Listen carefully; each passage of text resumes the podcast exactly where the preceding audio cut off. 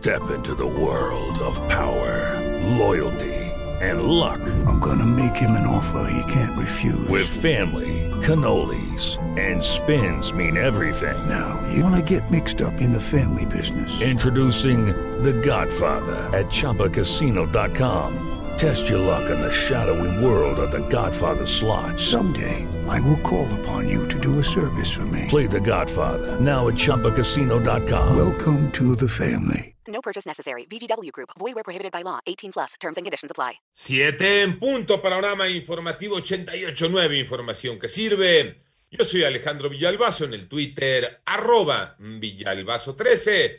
Es martes 7 de septiembre. Iñaki Manero. Adelante, Iñaki. Muchas gracias, Alex. En el panorama COVID, la cifra de casos de coronavirus a nivel mundial, 221 millones 114 mil 526. El número global de fallecimientos llegó a 4 millones 575 mil 144.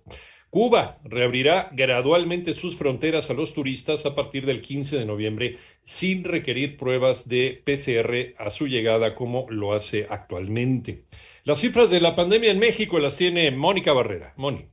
Con la notificación de 5.127 nuevos contagios y 330 muertes por COVID en las últimas 24 horas, la Secretaría de Salud informó que ya son 3.433.511 casos de coronavirus en el país y 263.470 fallecimientos. A través del boletín técnico se dio a conocer que la curva epidémica se mantuvo en menos de 26% con 92.970 casos activos del virus y la ocupación nacional hospitalaria en camas generales se ubicó en 46%. En terapia intensiva, el 41%. En 889 Noticias, Mónica Barrera. En el panorama nacional, la Suprema Corte de Justicia de la Nación perfila aprobar la despenalización del aborto voluntario en la etapa inicial del embarazo, luego de que ocho ministros se pronunciaran a favor de que la mujer decida sobre su cuerpo y su vida. Por otro lado, la certificadora noruega DNVGL, encargada de realizar uno de los peritajes para conocer las causas del desplome ocurrido en la línea 12 del metro, entregará hoy martes el dictamen técnico final sobre los hechos del pasado 3 de mayo. Será alrededor de las 11 de la mañana. En tanto, eh, Devani Cardiel, embajadora trans del estado de Guanajuato, fue asesinada a balazos en una estética de su propiedad ubicada en la ciudad de León.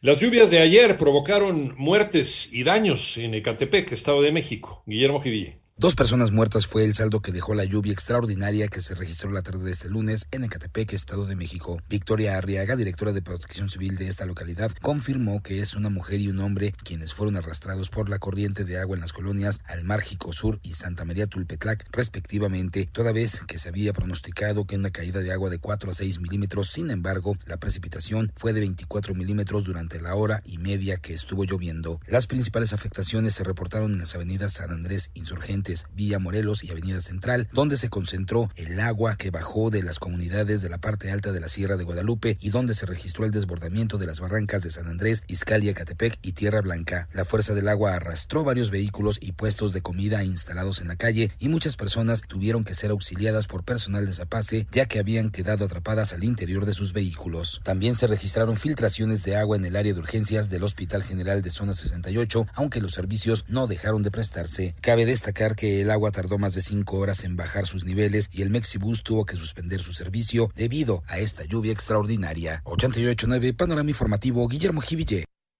En el panorama internacional, El Salvador ya se convirtió en el primer país en adoptar al Bitcoin como moneda de curso legal, con lo cual esta moneda ya puede, criptomoneda, ya puede utilizarse en cualquier transacción.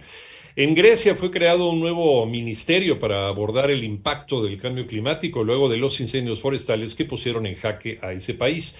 Además, el presidente de los Estados Unidos, Joe Biden, autorizó la declaratoria de desastre grave para seis condados de Nueva Jersey y cinco de Nueva York tras las inundaciones provocadas por Aida, con lo que les autoriza recursos de ayuda.